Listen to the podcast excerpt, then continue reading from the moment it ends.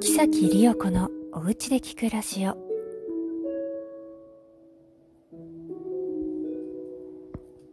こんばんは木崎理代子です。4月22日アースデー地球の日。地球環境について考える日として提案された記念日であるということでございます。えー、Google がね、いつも記念日の時にロゴを、自社ロゴをいろんなデザインアレンジされて出しておりますけれども、本日は、えー、草感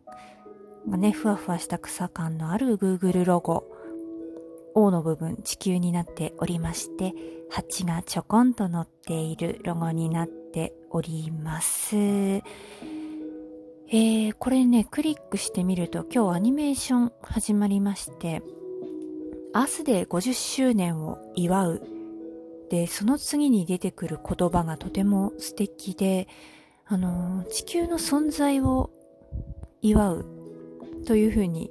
書かれているんですよね。地球の存在を祝うってすごくいい言葉だなと思うんですけれども、まあね、ちょっと月並みな言葉ではありますが、やっぱり地球は奇跡の星だなとよくよく感じます。ただね、宇宙好きな人がみんなそう思ってるわけでは多分ないんですけれども、銀河系にはありませんが、地球と同じような星っていうのは絶対宇宙の広い広い宇宙のどこかにはあって、自分と同じような生命体が自分と同じような時間、日を過ごしているかもしれない。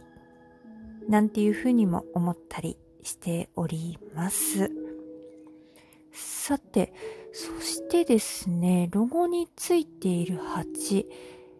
なんですけれども、これ、なぜ蜂かと言いますと、あのー、地球上の農作物の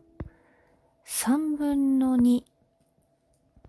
3分の2ですよ。すごくね、大きな範囲というか、だと思うんですけれども、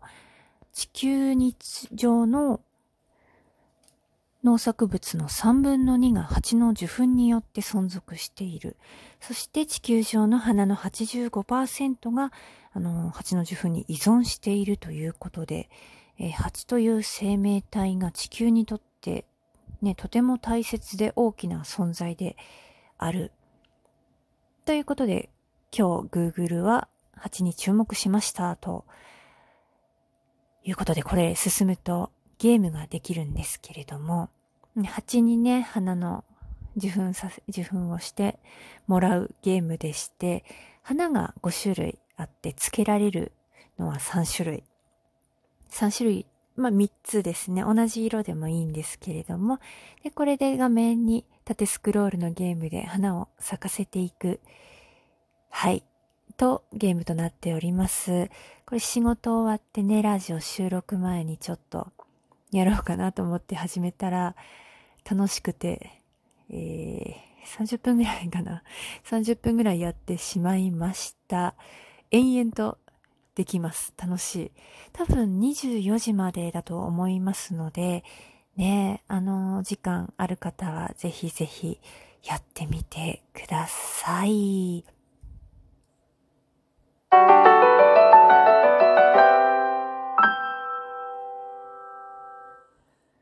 はい。地球の日ということで、まあ、環境について考える日でも、日であるということなんですけれども、地球そのものについて考えてみることも、ま、大切であり、ね、今生きてるということを考えるものにもなるかなと思うんですけれども、あの、地球についてといえば、結構ね、あの、JAXA の公演、JAXA が主催でされているつくばの特別公開日の時の、ちょっとね、何年だったかは忘れちゃったんですけれども、公演で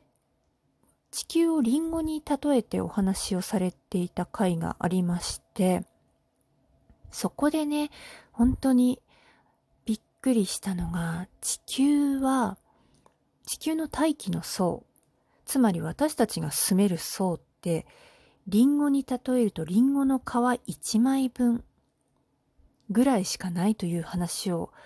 聞きまして、大変衝撃を受けました。確かにね、地球はすごく大きいなと思うんですけれども、ね、海の中には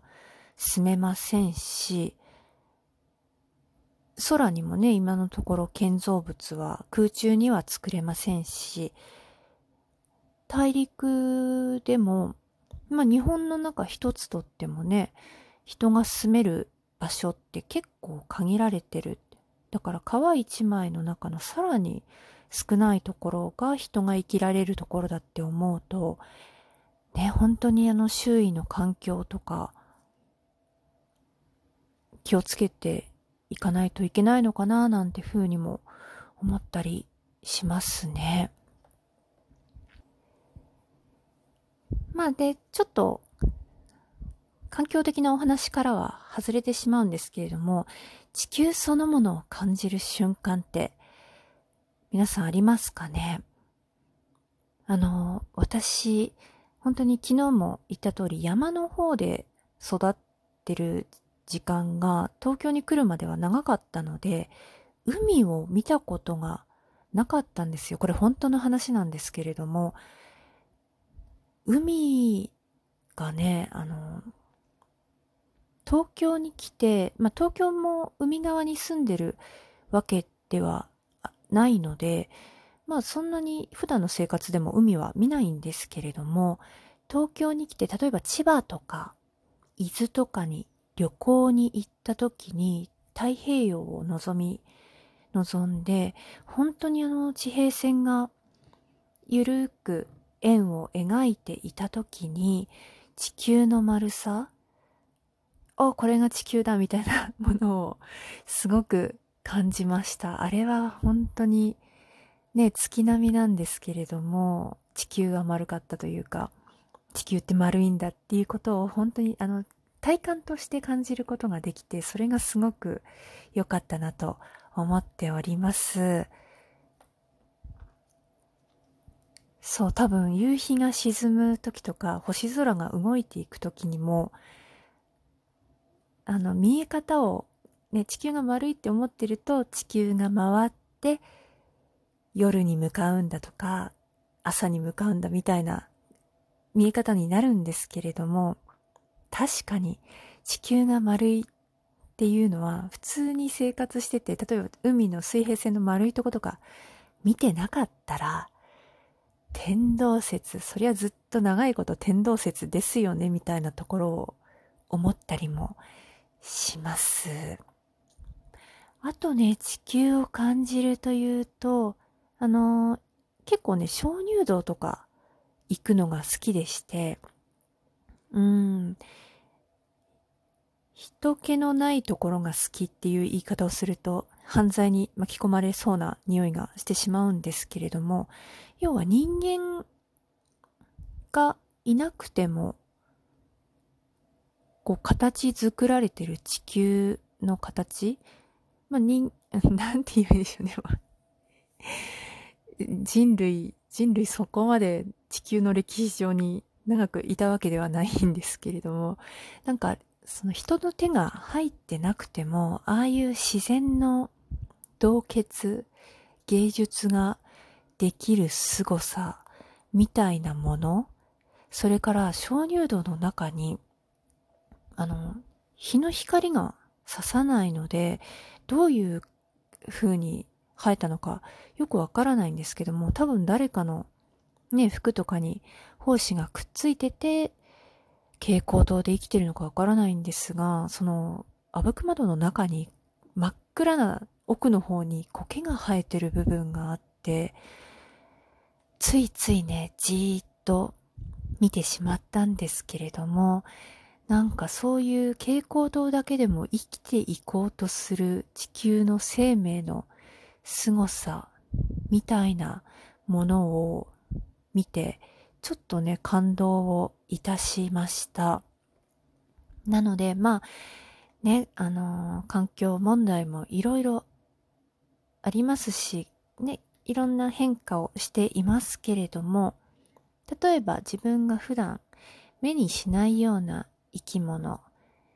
まあ、蜂そうですよね。目にしない生き物だったり、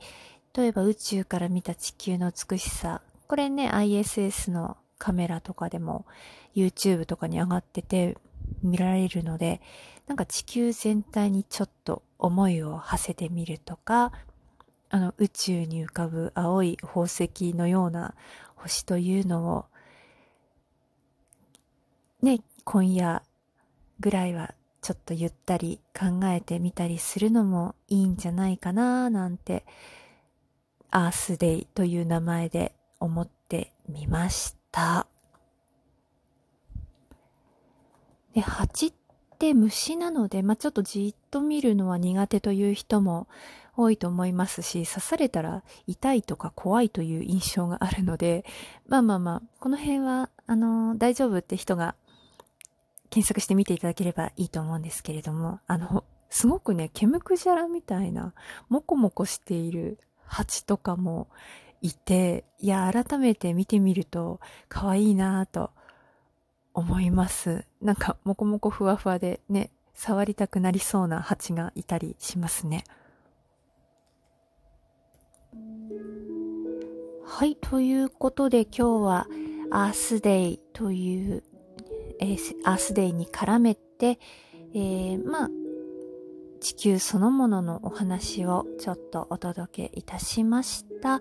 今日も最後までお聴きいただきありがとうございました。木崎りお子のおうちで聞くラジオ、木崎りお子でした。